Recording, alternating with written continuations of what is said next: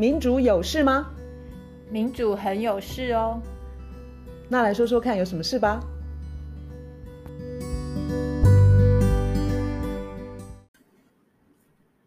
大家好，今天是二零二零年十一月六号。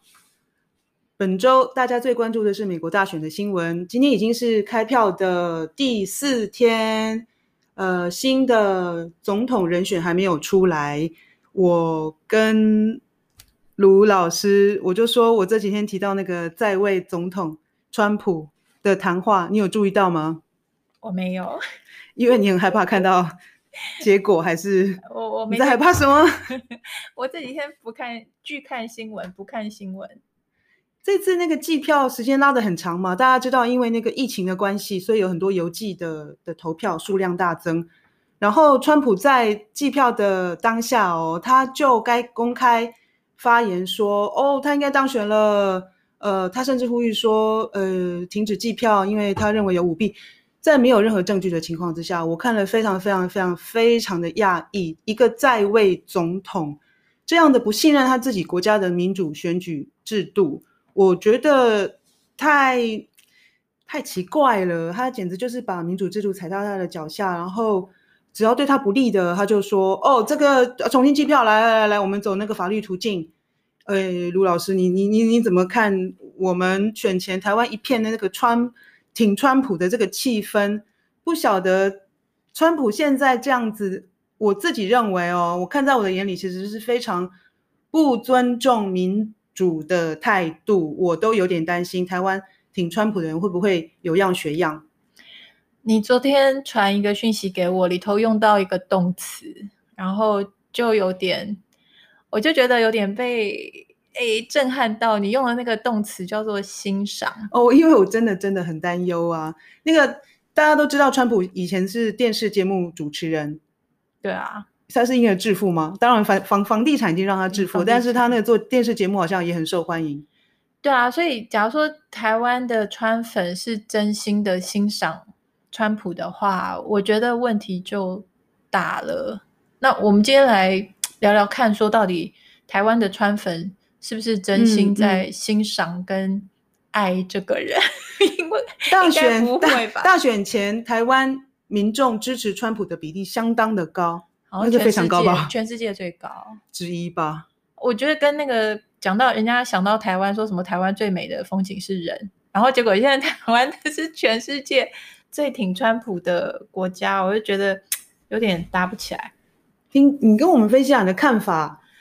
我我觉得我也是一一嗯脑中一团混乱，但是我觉得我们把它想办法这样子抽丝剥茧讲讲看啦，就是大家。挺挺川的那个程度跟理由可能不一样，可是很、嗯、我相信很多人都同意说，挺川里头很大一个成分就是中国嘛，对不对？嗯、就是嗯害怕啦、恐惧啦，或者是讨厌啦、仇恨啊等等不一样，每个人可能程度不一样。反正中国是一个很大的因素。那所以很简单讲，我们就可以讲说，挺川分成两个可能，嗯哼，一个可能是你用的那个恐怖的动词叫欣赏，那就叫做真心的挺川。然后另外一个可能就是假意的，就是我不是真心的喜欢川普，或是欣赏川普，或是挺他，我是有我是假，就是有一个策略性的，我有其他的理由，嗯哼，然后其他的理由就是中国，然后这个其他的理由，他就是可以正当化，说我为什么挺川普这样，因为高兴看到美国总统川普对中国寄出。呃，一个又一个的，不管是贸易制裁，呃，贸易呃关税，提高贸易关税，还有其他的禁止，对，禁止他的一些呃，同大家大量使用的 APP，用各式各样的理由进五 G，对，所以大家看到川普呃，就好像说抵抵御中国来袭这个部分，因为看得很爽，这个就你就是说的以第一个目标来暂时掩盖。他心中不一定对川普满意的这个部分，我马上就会觉得这个东西蛮危险的。这危险是，就是当你是假的，就是你是假的挺这个人，然后你那么用力的去挺，其实非常的用力哦。然后我觉得，既然这个东西是假的，其实就是假过去，他也假过来，嗯、就一定是两边都是假的。所以你挺他，跟他挺你，两个都是假的，就两边都是策略的运用，嗯、然后彼此利用这个关系。我觉得这这件事情马上把台湾放在一个更危险的位置，嗯、因为中国那个因素啊，嗯、它它一定是动态的嘛。就中国它并不是就是固定，然后两岸关系固定，然后美中关系固定，它一直都在动。然后我觉得台湾是自己在这种算计、跟策略、跟假意当中，会有一个很很危险，就是自己会觉得自己很聪明、很会算。可是我觉得，嗯哼，好，今天当川普他也是假的，然后我们也是假的。对，我觉得在比的是谁比较有能力，就是瞬间把对方给卖掉。假如说 两边都是筹码的话。台湾会觉得，我们可以用川普这个筹码，筹码我们有那个能力去，我们来瞬间把它卖掉，或是我们嗯来怎么样用这个筹码嘛？我觉得你马上比一下，就是川普他用我们这个筹码，他的能力跟他的权利、他的金钱、他的各方面，他是可以更快的，这样更快的，这样比较说得过去。对，所以我觉得我们被放到一个更危险的一个险境。嗯哼，所以这里头，当台湾是筹码的时候，台湾人，嗯哼，就是筹码，嗯哼，因为大家一定都还记得比肩这件事情嘛，就是川普把那个小故事再讲，再重新讲一次，就是川普，嗯、那是那叫做 John Bolton，对不对？他是美国呃驻联合国大使，他之前出书。就开始跟川川普翻脸之后，他出书就是揭内幕，然后他就讲说，川普曾经提过说，台湾不过就是像他他是讲什么，中国像一张桌子这么大，然后台湾就像笔尖这么小一点点，嗯、一个小小的。嗯、川普他为什么要 care 台湾？他为什么要 care 台湾人的利益？嗯、大家都非常清楚，就没有，就他连美国人的生命、财产、安全、健康，是你看 COVID 在这个新冠。里头死这么多人，是病这么多人，然后穷人等等如何？他连他自己美国人他都不 care，他为什么会要 care 台湾人？那当然就是没有，他并没有真心 care。没有，除非台湾人花了一大笔钱去买美国的武器，让让他觉得就是说这个贸易逆差可以可以可以稍微缓和一点嘛。对啊，我觉得我们完全就是被当肥羊，然后把两岸关系煽得非常的紧张之后，嗯，台湾就。这个媒体都已经讲很多了啦，然后台湾就花了这么多的钱去买这么多的武器，嗯嗯、然后当人民是筹码的时候，就台湾是筹码，台湾人民就是筹码，嗯，嗯，然后你也可以把台湾这个字拿掉，人民就是筹码，对，不管你是在台湾还是在美国，你是人民，你就是筹码，对，你很好用，对，就是投票的时候要你的票，对，很好用，对，或是呃要经济要发展，然后要财富向上集中的时候，你也很好用，嗯、因为你很像努力，嗯哼，就这种。这个点上，这个意义上，人民是很重要的，没有错。可是除此之外，嗯嗯、人民就是很像可丢弃式的塑胶，嗯哼，或是可丢弃式的碗盘等等餐具。对，这个东西马上就连回到我们已经讲了好几次的新自由主义。我觉得新自由主义的本质，其实它事实上就是讲过很多次，就是它要财富跟权力向上集中。嗯、所以你底下那些这些人啊，中层底层的。你真的是用过就丢的一种一种，那叫什么？这可不可以讲工具人啊？是啊，这是工具人，你就是被用。所以当我们在用川普的时候，我们在被用，然后我们就要想想看，谁是你？如果被他利用啊，那两个字。嗯，你如果自愿现在这种逻辑，还去吹捧这种逻逻辑，然后强化这种逻辑的话，真的是自己。在伤害自己，你自己在挺一个伤害你的人。川普不会让台湾更安全。我觉得，除非你看非常短，就是他自己先把两岸弄得非常危险，然后告诉你说：“我可以保护，我可以保护你。”这种人真的可以信任吗？不可能吗？其实川普，其实台湾是川普的一个筹码，就是这样子。我完全相信。对。那。我觉得这个在新自由主义的这个逻辑底下，哎，其实就是台湾的高层，这个我们也讲过很多次，不管是贸易，或是美猪，或是经济，或是贫富，不同地方的高层就上头云端在那个一趴或是几趴，他们彼此之间的利益是比较一致的，嗯、是比较相通的。嗯、然后，嗯，就是像我们在讲台湾的新自由主义的问题很严重，贫富差距啦，或是贸易等等，嗯、没有人去谈嘛，就很少人去谈。那这个情况会让我有一种就是高度的怀疑，就是为什么它不是热议话题这样子？对，因为它当然不可以，或是。不方便，不方便让它变成一个热议话题，不方便让大家去检视、去质疑、去感觉说这个分配为什么一直是从底下往上分配？这时候你看，像两岸问两岸问题，或者是蓝绿，嗯，它事实上扮演了一个很重要的角色，它就是一种烟幕弹，是它就是一个。屏障一个屏蔽，嗯哼，你把一切事情都简化，然后二二分法，对，二分法之后，你看到中国在那边还要欺负我们，对，然后台湾的这边我们要有自己的民族主义，我们要捍卫自己的价值理念，这也很讽刺啊！就是我们的价值如果是、嗯、这个样子，我们干嘛去挺川普？因为川川普的价值完全跟我们相反，嗯、所以这种二分法，不管你是蓝绿或者是两岸，嗯，让。对立的两方，台湾内部对立的两方，非常热烈的去讨论那些议题。很快的新自由主义就是那种背后在发生的事情，不管是美猪就没有被摊出来在阳光下讨论的机会了。对，他那个整个把制度设计成，或者是把这个分配。随时随地的在往上跑，往上跑，然后安排谁在什么位置，或者是贸易谈判怎么谈，然后跟美国的高层怎么谈，然后怎么样让财富可以更往上走，这个东西完全得不到检视，这个就在幕后一直在发生。可是，在目前媒体的所谓的监督跟人民的热烈的辩论讨论，完全就是针对蓝绿啦、两岸啦、中国啦这些，非常的可惜。这个二分法，我其实想要举一个例子，就是那个今年秋天，呃，在本月稍晚，我们叫秋斗的一个游行，它传统上都是由公运跟社运团体组发起，然后呃各个各各个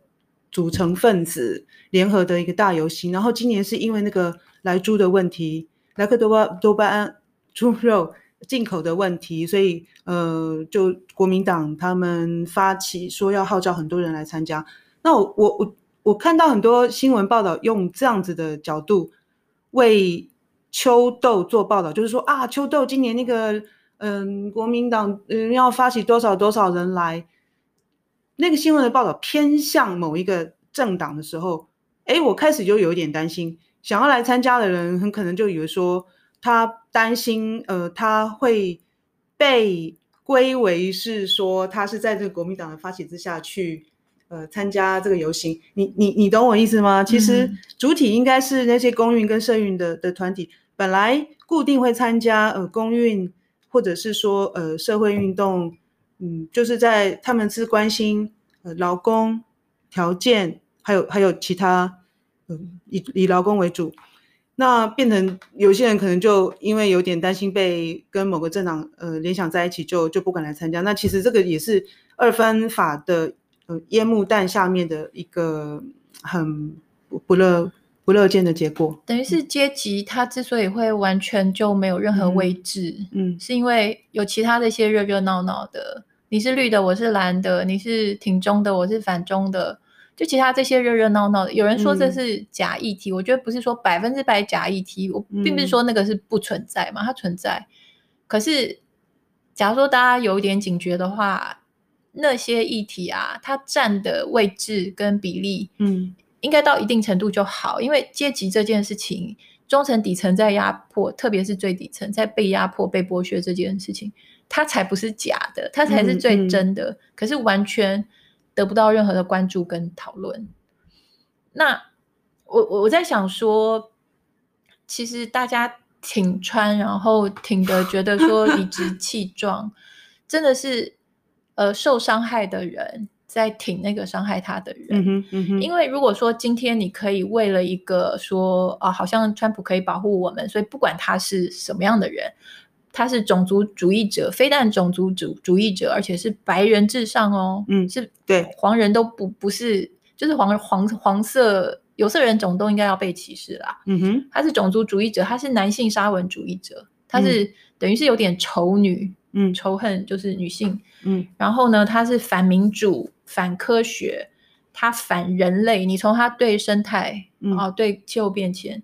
他反诚实，他反平等，嗯，他反人权。他反清清白白，反堂堂正正，嗯，然后就是一个自私贪婪，然后可以为了钱、为了财富、为了权力不择手段这样的一个人。等一下，那你直接讲具体一点的，就是他的那个治理风格，他如何任命官员？如果我们要去挺这样的人的话，那代表说我们认同他的治国方式、嗯、他的治理方式。嗯嗯、所以当台湾去挺这样的人，嗯，就台湾的川粉要记得的一件事情，你是在挺。嗯，这样一个对待人民的人，好，那我们也是，我们从第一集就讲过，我们现在去区分美国人、嗯、台湾人，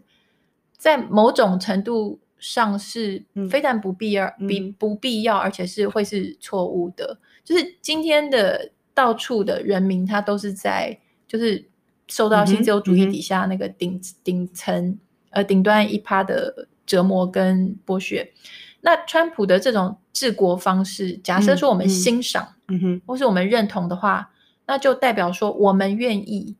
被那样的治国方式治理。也就是说，今天川普他对待他自己的国人，在 COVID 当中死的死，病的病，对，然后穷的穷，嗯，没东西吃的没东西吃，对，就表示台湾认同哦，台湾的人民觉得向往，嗯，那样的生活，向往那样被治理，不会的。去去想一件事情，就是假如说我们今天对台湾的高层传达的一个讯息是说，我们对台湾的当权者或是未来的当权者传达一个讯息说，我们很喜欢川普对待他人民的方式，台湾的当权的或是高层的，他就会知道说我我像川普那样对对待人民是是 OK 的。你看川普他怎么样的算是剽窃跟偷窃属于人民的东西？嗯、我们曾经讲过那个圈地，对不对？把大自然的、圈地嗯、把人的劳力、把人的时间各方面都圈起来，作为顶层私用。川普他等于是一个圈地大王，大王他的 他的那个环境，嗯，他的医疗卫生，嗯，他的经济，嗯哼，各个方面的。这个你要来讲嘛？就是他各个方面的那个呃主管的人，嗯，环境的话，主管的人是当就是之前是呃在卖煤炭，在卖石油，也就是、嗯嗯、本来是环境呃、嗯、环境部他应该要管制的对象，今天他拿来他等于我台湾会讲什么请跟鬼要拿药单这个概念，嗯哼，他是一个该被管制的对象。今天川普放一个人在这边。就是大开方便之门，对，你要挖油，你要挖煤炭，你要污染河川，来有嗯、北极什么阿拉斯加这个国家公园开放哦，嗯、你们快来哦，然后把之前很多年的累积下来的好不容易环保团体就是获得的这些环保的法规，就是砍砍砍预算，然后法规撤掉撤掉撤掉，嗯哼，就把整个环境就是。帮忙圈起来给私人财团，嗯、然后卫生部长台湾知道啊，他要管卫生部的是卖药，之前是卖药的这个、嗯、这个说客，然后主管经济的是造成金融风暴零八年中金融风暴的，呃，Goldman Sachs 是是高盛的高层，嗯、所以在每一个等于是应该要为人民服务的政府机关，他放的人，嗯，都是赶快把方便之门打开。然后让人民的财产，这个自然或者是健康，或是河川污呃空气等等，赶快把方便之门打开，然后利益输送到顶端去。这应该不是台湾要走的路。那我们挺川，我们就是在示意说，台湾人向往那样的治理，那样的。